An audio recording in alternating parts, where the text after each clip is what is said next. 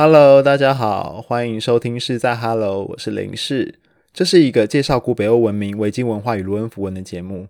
这一集节目将会接续上一集节目聊蓝牙 Bluetooth 这个名称的由来，是为了致敬一位丹麦的维京国王蓝牙哈拉尔，啊，底下简称蓝牙哦。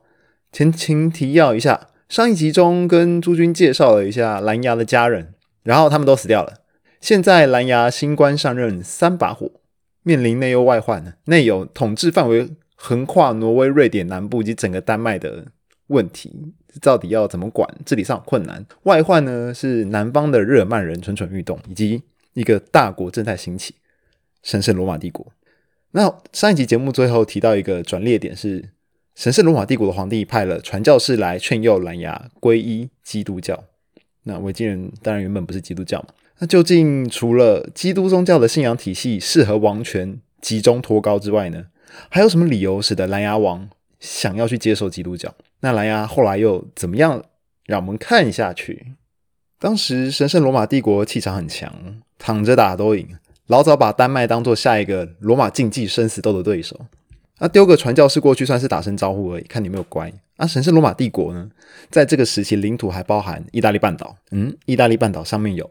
罗马，罗马里面有个台湾的邦交国梵蒂冈。那梵蒂冈里面有什么啊？各位小朋友，有教皇。上一集节目中我们提到，罗马帝国神圣罗马帝国的皇帝叫做鄂图。鄂图皇帝可以在欧洲横着走，一部分也是因为有教皇在撑腰。而多一个国家信仰基督教，对鄂图来说也是给教皇冲业绩看看。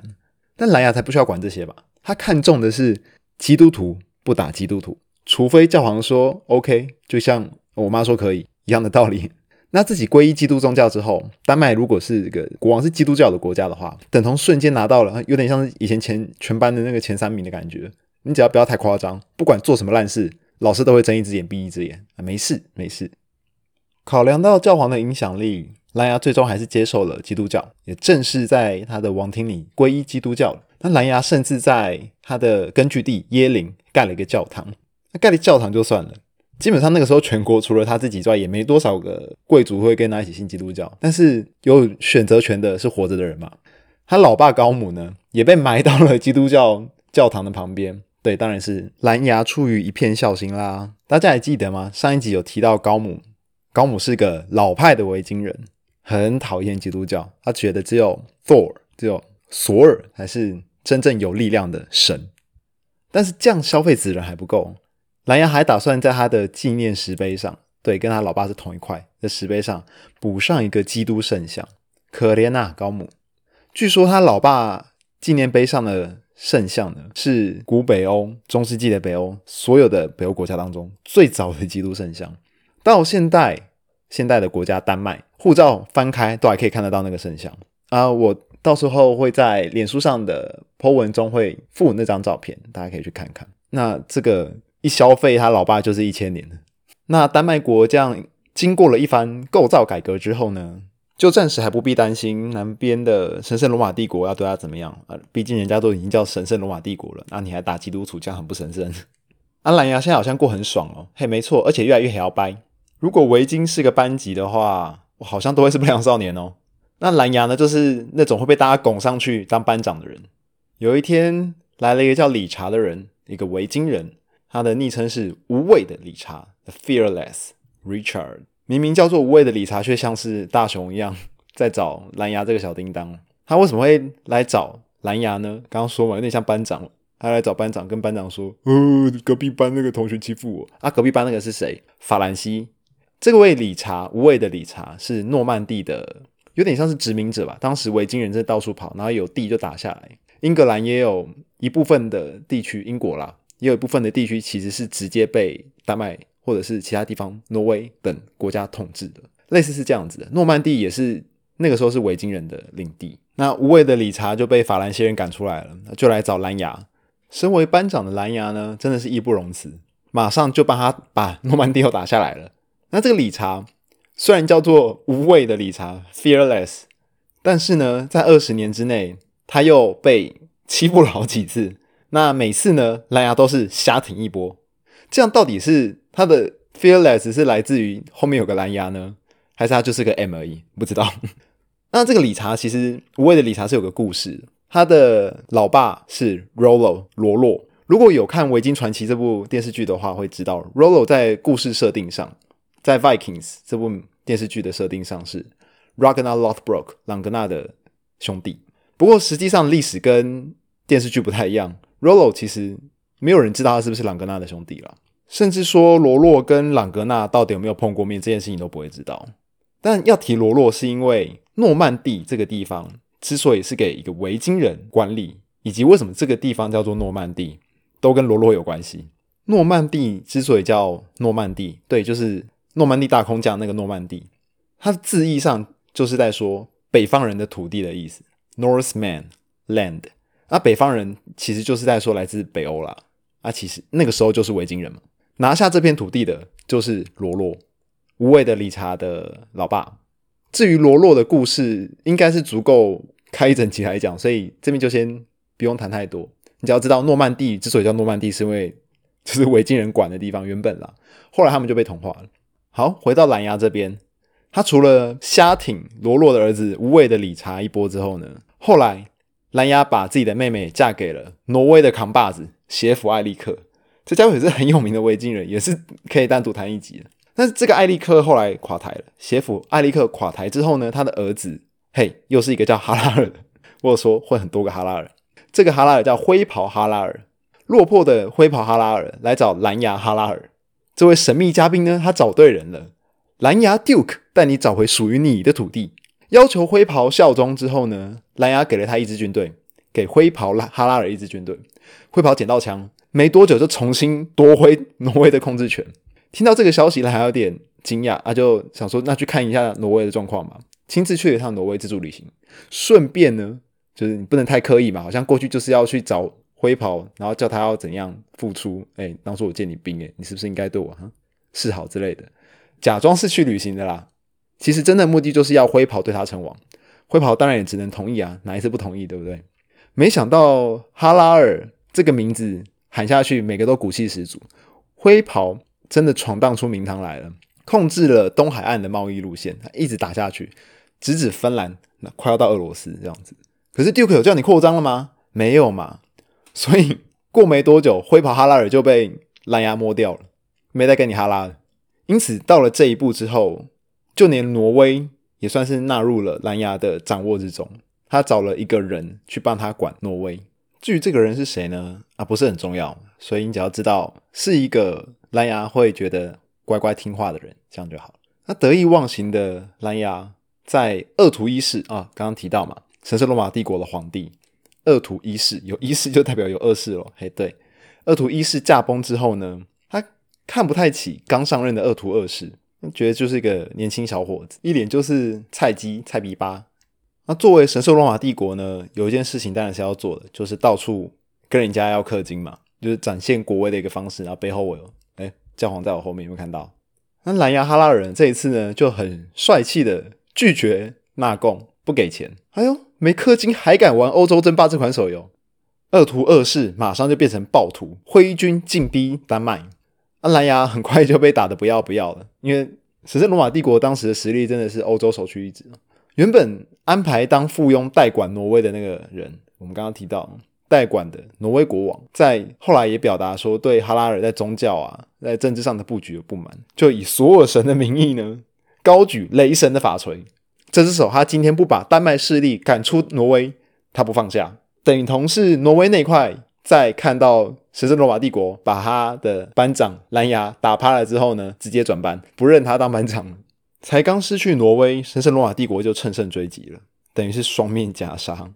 南方呢，神圣罗马帝国的军队直逼丹麦本土，而北方的挪威也等于是把原本的就连南部的挪威那一部分最接近丹麦的部分。也面临了那个打算自立门户、不再受制于蓝牙王的代管者的攻击，让双面夹杀，蓝牙还是没有气馁，依然打算出兵。反正要打嘛，那就维京人能做什么事情呢？打啊，来啊，走啊，冲一波啊！就算是英勇的蓝牙王，双面夹杀的局势都还是打算抗战到底。但有人不要他的儿子，后世称为八字胡斯万，或者是斯韦恩、斯文。其实这翻译很多啦，Svendtsvek，算了，不会念，放弃。这个八字胡斯万呢，是蓝牙的长子，长子居然造反。你知道家庭不和，绝对不是一两次吵架的问题。由于蓝牙晚年呢，有鉴于每年夏季海盗外出劫掠的时候，丹麦国内几乎都是空的，因为能打仗的那些人就出去了嘛。夏天出去抢东西，回来秋冬好好的收成，然后继续耕作，这是维京人的习惯。秋天收获，冬春耕耘，夏季劫掠。夏天的时候，国家没有军队又怎么样？其实蓝牙早就已经注意到了，虽然皈依基督宗教能让神圣罗马帝国不要那么急着揍他，但迟早有一天还是会可能揍他嘛。就在旁边，知道大熊在你旁边，如果你是胖虎，就是手会痒。我不知道大家有没有以前打篮球占场地的经验呢？总之，只要下课钟声一响呢，总是有人会尽可能的第一个冲到篮球场嘛。然后你冲到那边就可以说：“哦，我战场了，这边这边我们等下我们班的人会来。”那对蓝牙王来说，夏天就像是他也是在战场，但是没有人会来。那你就看到隔壁球场的人，应该说隔壁没有球场的人啊，好吧？神罗马帝国就是想要这块叫丹麦的球场嘛。那隔壁没有球场的，那就看你只有一个人，他他那边聚集了十个人。然后盯着你的球场看，那蓝牙王当然会怕嘛，他就一个人。所以呢，蓝牙为了避免夏天的时候国家没有任何的防御力，他开始禁止这些扩张行动，不让你去大规模劫掠了，就会管你夏天出去抢劫。嗯，好像也蛮好的，听起来。但是对丹麦来说当然不好了，因为这是对丹麦人来说是一种经济收入。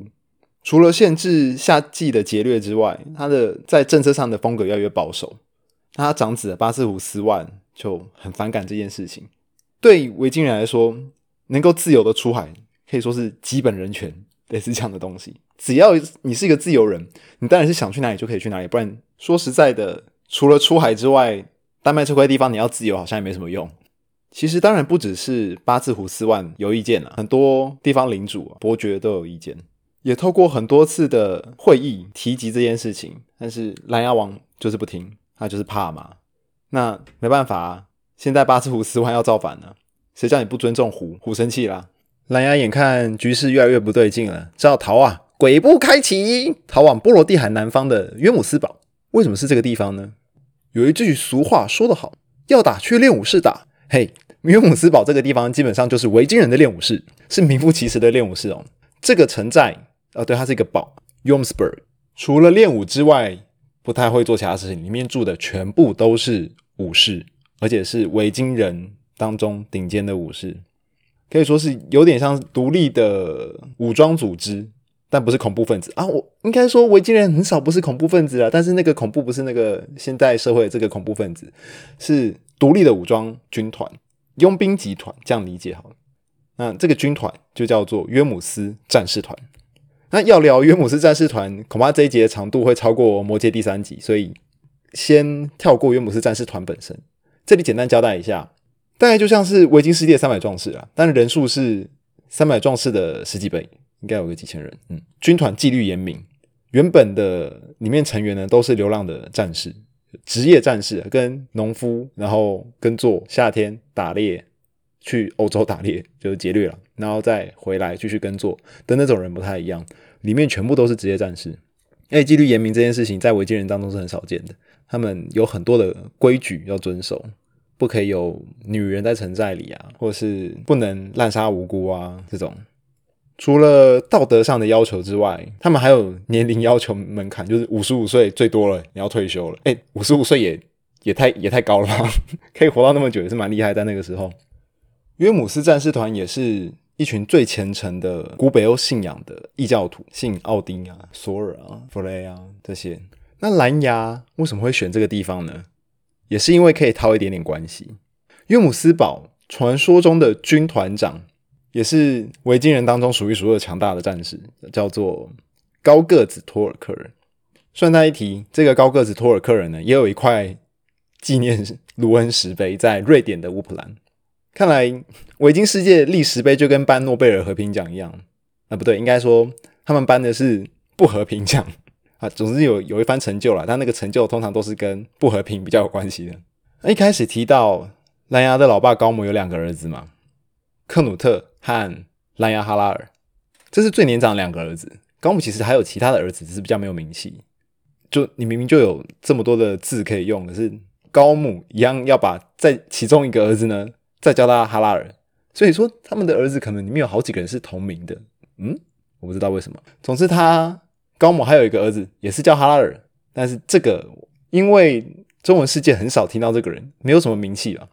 他叫 Stuart Harold，史托尔特哈拉尔。用音译的话有点怪。那 Sturt 这个字。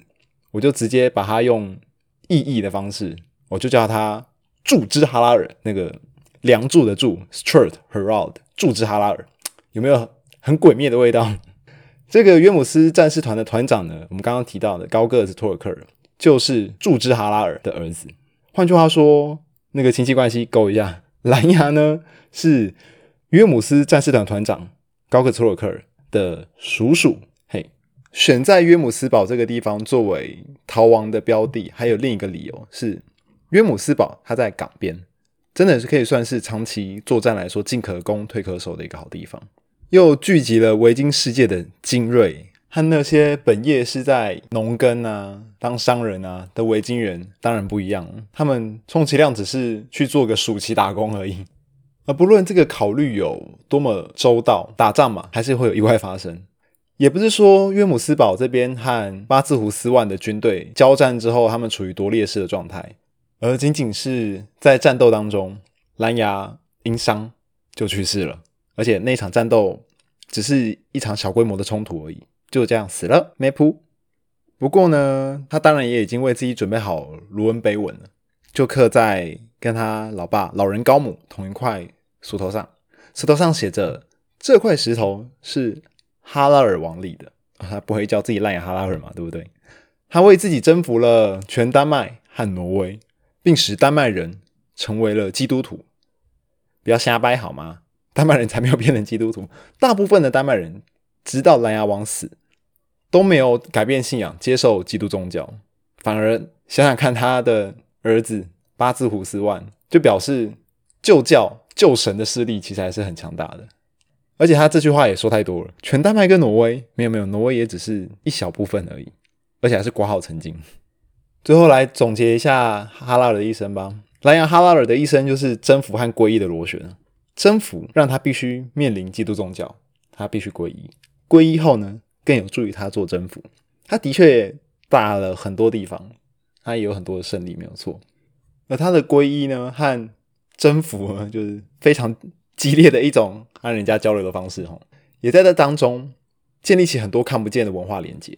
那这一点，透过基督宗教和其他的欧洲国家建立连接啊，正好为了其他的北欧君主立下一个典范。然后我猜想，这应该也是蓝牙通讯技术，就是我现在讲的是 Bluetooth 这个当代技术，之所以会用哈拉尔蓝牙哈拉尔来作为象征的一个原因。因为它的确把很多的不同地方的人串联起来了，一个维京版图成型，而不是不同的分散的国度，就是在哈拉尔的底下完成。但同时，这个版图的完成听起来应该要越来越壮大嘛？维京的时代要来了吗？不对，其实蓝牙哈拉尔皈依基督宗教，然后对自由民的限制，正好预示了维京精神正在衰落。维京人的精神，海狼的那个野性是被政治局势磨耗的。他们不再有办法，仅仅是一个像部落跟部落之间的关系，他们必须有组织的才能跟其他的国家更大的有组织的军队对战。那这样自由就必须被放弃。那北欧诸国也开始学习像蓝牙哈拉这样跟欧洲靠拢，跟他们学中央集权的君主国那个制度啊。那这些国王，这些北欧国王，今年发现皈依基督宗教是一个非常务实的选择，在统治上面，往后的一百年。自由的维京人在夏季劫掠凯旋归来的时候，前来迎接他们的大概就不是村子里面那些熟悉的面孔，而是国家的税务官。好，那这一集就差不多到这边啦。在结束之前，有个坑想给大家推一下，不对，应该是有个坑，我想把大家推进去。这个坑的中文名字叫做《海盗战记》，不过日文是 Vinland Saga，Vinland Saga。我个人是给这个翻译一星啊。为什么推荐这部漫画？嘿，它是漫画，呃，去年也有出动画了。就算你不看动画，也去听听看动画的片尾曲哦。要第二个片尾曲，很好听。之所以会在这一集最后提这部日本动漫作品，是因为今天提到的，还有上一集提到的，很多人都在这部作品当中有出现。我刚刚提到高个子托尔克人，在这部作品当中也有出现，真的很高。然后莱哈拉尔当然没有，因为莱哈拉尔对这部作品来说是更早的、更久以前的故事。不过有一个人今天就直接谈到了，就是八字胡斯韦恩。八字胡斯韦恩，大家还记得蓝牙王的长子？在故事刚开始的时候，八字胡斯韦恩就已经是国王了。有高个子托尔克尔，那当然也会有约姆斯堡战士团，也会在这部作品当中出现。虽然动漫作品当然会改编一些史实的细节，但是大致上呈现出来，我觉得以日本那种必须大家讲话都很用力啊、很激情啊的风格来说，算是做的很不错了。我觉得这部作品是大家可以切入维京文化的一个。蛮好的入口，有兴趣可以去找找看来看。好，那就先这样啦，下期见喽，拜拜。